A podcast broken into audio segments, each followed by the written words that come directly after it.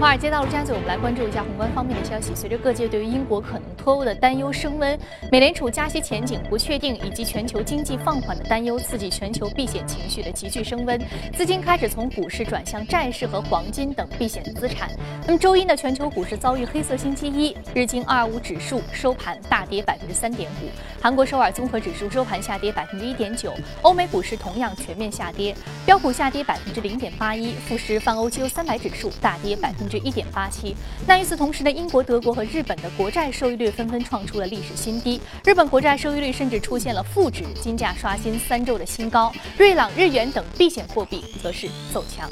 英国将在下周四举行公投，最新的调查显示呢，退欧阵营的领先优势达到十九个百分点，创下了新高。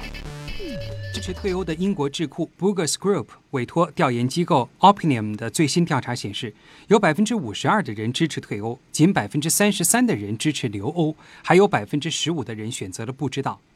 对市场而言，此次调查比之前的结果更加激进。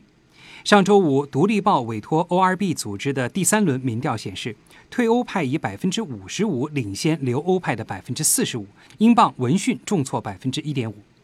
英国首相卡梅伦的留欧态度十分明确。他昨天警告称，如果英国退出欧盟，英国人的养老金和国民保健服务等福利项目将面临削减。Our car makers, our aeroplane makers, our financial services businesses, our insurers, they want us to stay in the biggest single market in the world because they see immense opportunity. We should be taking that market. 卡梅伦说。如果英国脱离欧盟，到二零二零年将出现高达四百亿英镑的财政黑洞，这将冲击英国人最依赖的公共服务项目。距离英国举行退欧公投还有十天，市场似乎意识到退欧不再是一句玩笑。上周开始，全球资金蜂拥进入国债避险，风险资产遭到抛售。包括首相卡梅伦在内的一些英国官员认为，离开欧盟将对英国经济产生破坏。许多市场人士也认为，英国退欧将对市场产生负面影响。美联储的政策制定者可能已将退欧公投视为是否在今年夏天加息的一个因素。不过，和理性的政府相比，英国民众更在意的是不断涌入的难民潮和潜在的恐怖主义等外患。近年来，大量来自东欧等欠发达国家的移民来到英国。由于受教育程度较差，这些移民被认为占据了大量社会福利，加重了英国本土民众对外来移民的反感。自六月以来，英镑已从五月底一点四七的高位跌至了一点四二附近，跌幅达百分之三点四。经合组织周一表示，加拿大必须出台抑制家庭债务增长。以使过热的房地产市场降温的举措，以解决国内金融稳定面临的风险。经合组织的上述警告呢，凸显出加拿大决策者面临的关键挑战。未来该国仍然将保持超低的利率水平。在2008至2009年的金融危机之后，加拿大依赖房地产市场和消费者支出来推动经济复苏，结果造成了加拿大的家庭债务升至了历史高点，相较于其他发达经济体也是偏高的。国际评级机构惠誉周一表示，由于对于日本完成财政整顿承诺的信心降低，目前确认日本主权信用评级为 A，但是呢，将其评级展望从稳定下调至负面。会议称，如果日本政府不采取措施弥补消费税的推迟上调的影响，或者是经济的表现低于预期，未来可能下调日本主权信用评级。日本财财务省和内阁府周一联合公布的调查结果也显示，今年第二季度日本企业信心指数环比大幅下滑。根据外媒的消息，欧佩克周一发布月度的市场报告称，全球经济在下半年将会持续改善，但是呢，原油的供给将依旧会保持相对均衡的状态，油价中期将会以波动为主。受到全球不确定事件的影响，之前大幅反弹的油价在近期出现了盘整的迹象。好，刚刚我们浏览完了宏观方面的消息，接下来我们再来关注一下美股三大指数的变化情况。我们看到美股三大指数呢是全线下挫的，具体来看，道琼斯工业平均指数下跌幅度。是百分之零点七四，纳斯达克综合指数下挫百分之零点九四，而标普五百指数的下跌幅度是百分之零点八一。好，接下来马上关注到第一财经驻纽约记者葛维尔收盘之后给我们发回的报道。早上主持人在本周美联储议息会议及即将到来的英国退欧公投之前，市场的不确定性令资金纷纷转向避险资产，反映市场波动性的 VIX 恐慌指数上涨至十九点五以上，创下三月以来的最高位。个股方面，微软宣布以一百九十六美元每股的价格全现金形式收购专业社交平台 LinkedIn，总价达到二百六十二亿美元，也成为微软史上最大手笔的收购。LinkedIn 的股价大涨百分之四十五，而微软隔夜下跌超过百分之二点五。收购完成之后呢，杰夫·维纳尔将会继续担任 LinkedIn 的 CEO，公司运营保持独立。交易预计在今年年底之前完成。维纳尔在接受 CNBC 专访的时候表示，与微软的合并将会帮助公司实现多许多梦寐以求的愿望。而与此同时呢，穆迪将微软的三 A 评级列入了负面观察名单。此外，隔夜苹果全球开发者大会举行，发布包括 Siri、Apple 音乐、iOS 十和 Mac 操作系统的更新版本等等。不过呢，在整个发布会期间，苹果的股价保持跌幅超过百分之一。主持人。市场观点的一些汇总，这里是正在直播的，从华尔街到陆家嘴，我们赶紧来聊一聊今年有关于宏观方面最重要的一个时间点，其实就是现在六月。六月是个多事之秋，很多事情都集中在六月。那对于市场的情绪面，还有未来的走向，将会有什么样的影响呢？马上进入到今天的节目。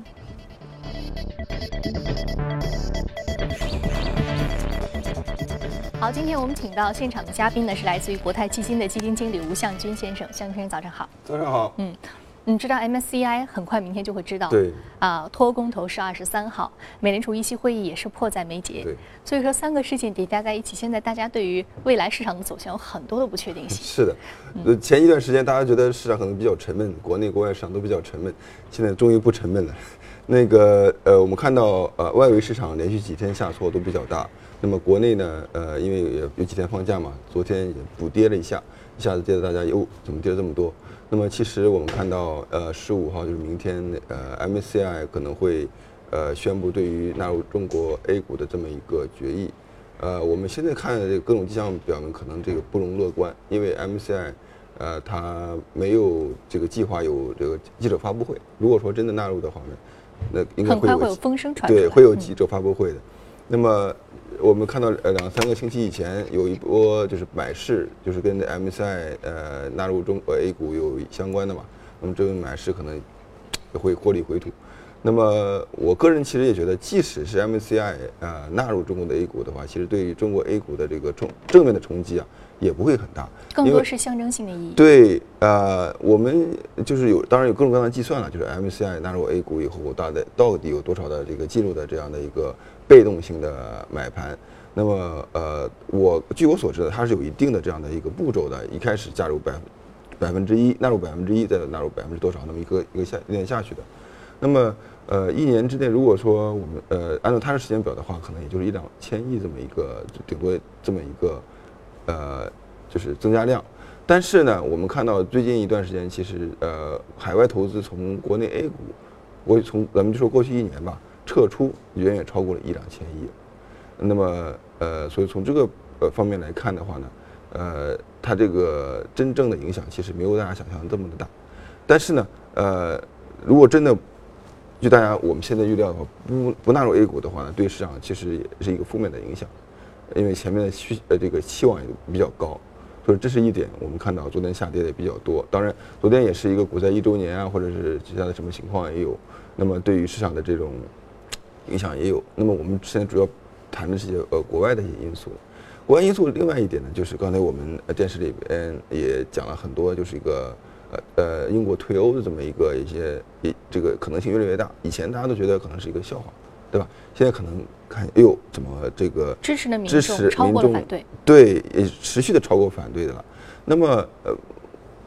这个片中也讲了一部分，为什么呃英国民众希望退出欧盟？其实我我认为啊，这也是一个就是收入呃这个不同的民众的一个比较大的一个分歧，呃，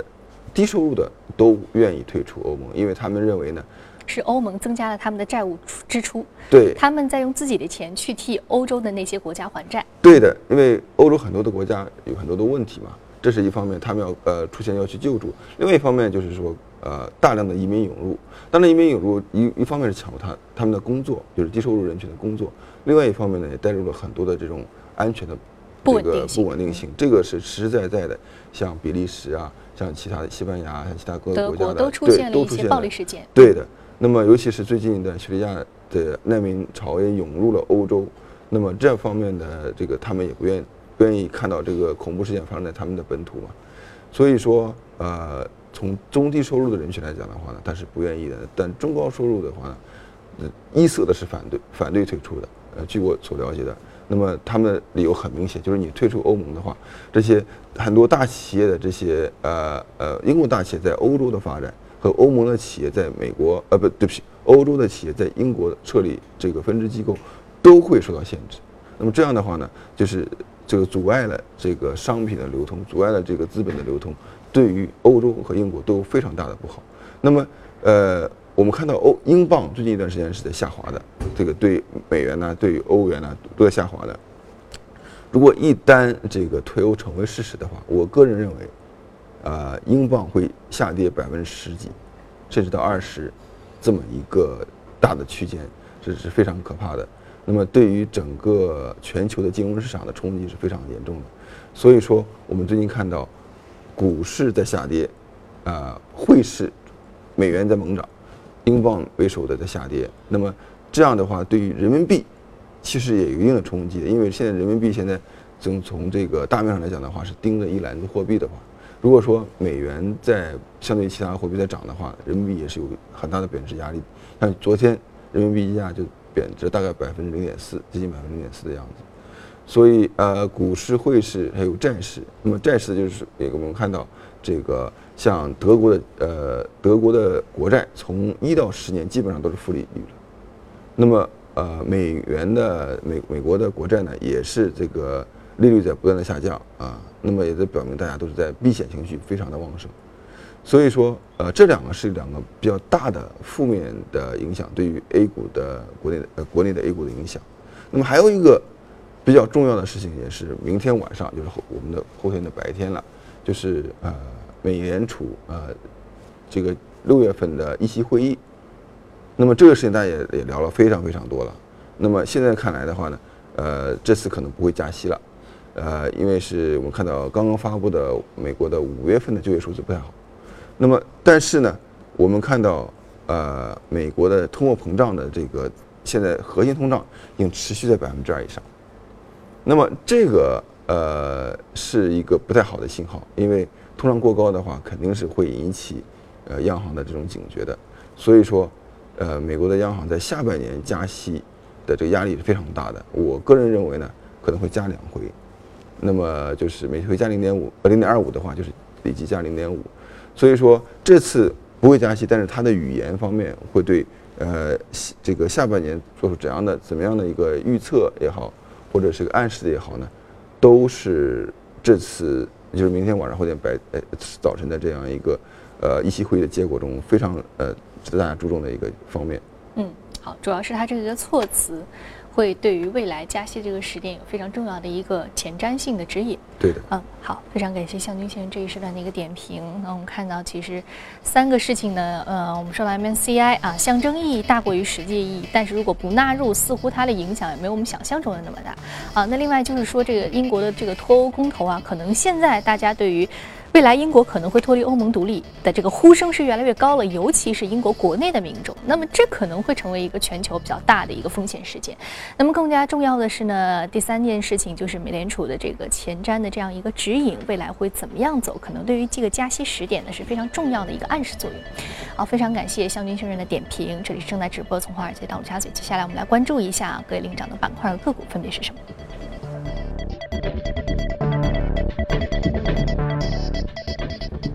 船运、医药、基础材料、零售、软件安全，还有国外公共事业板块的相关个股是领涨的。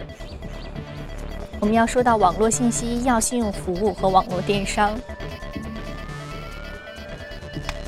我们要说的是 LinkedIn Corporation 网络信息领域的一只个股上涨幅度百分之四十六点六四，目前的价格是一百九十二点二一美元每股。Microsoft 宣布收购 LinkedIn，股价大涨超过百分之四十五，非常重要的一个呃求职软件啊，这是全世界可能是最大的一个求职软件呃这个这样一个呃我们可以上上传平台。对的，可以说它是一个求职软件，也可以说是一个职业社交的职业社交对这么一个平台。那么社交软件很多了，对吧？那么美国最大的社交软件一个就是呃 Facebook，再就是 Twitter，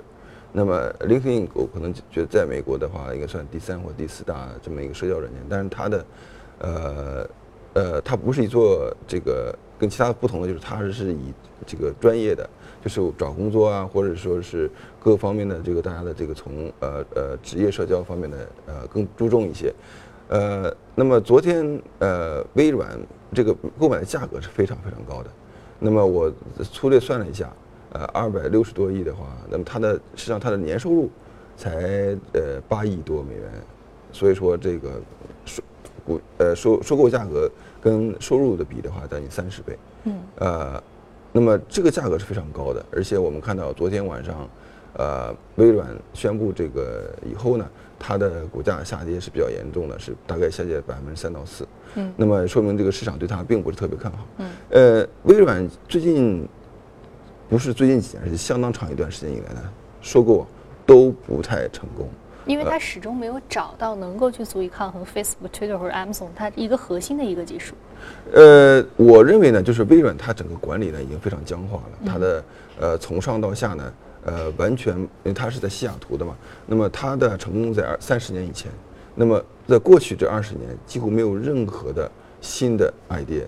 也没有什么啊比较好的。管理方面的这样的一个一些亮点，那么它整个上上下下的僵化是在呃美国的科技企业当中是出名的。那么他也想试图改变，但是这个我觉得积重难返。你比方说他前段时间啊买的诺基亚的手机，对吧？现在也是基本上就废弃了。那么最近呃这个 LinkedIn 呢，它当年呢在 LinkedIn 上台呃不呃在这个上市之前呢，它本来是有机会以五亿美元的价格把 LinkedIn 买下，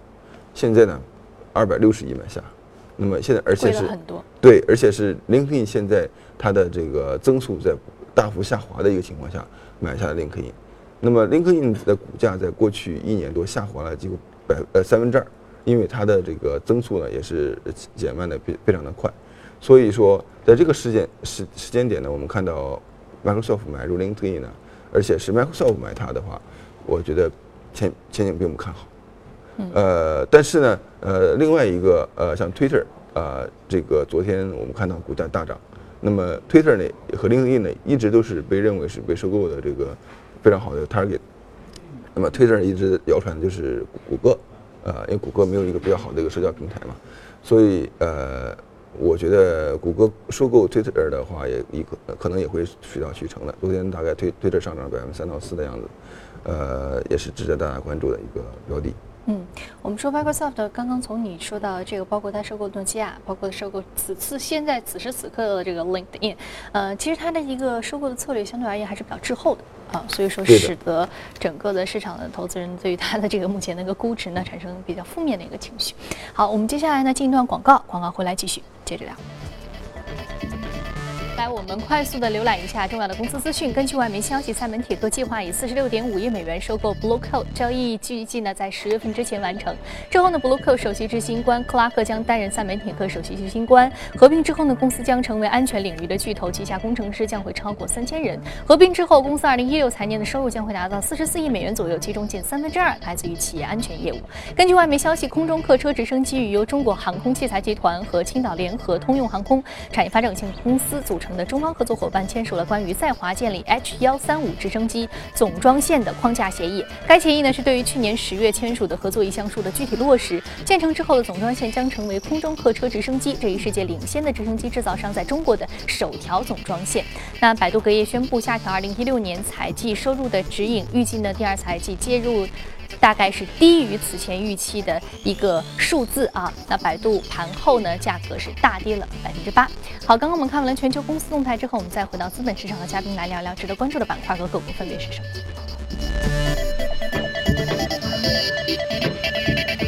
我们要说的这个是 Baxter，是医疗器械，下跌幅度百分之零点一八，目前的价格是四十四点四一美元每股。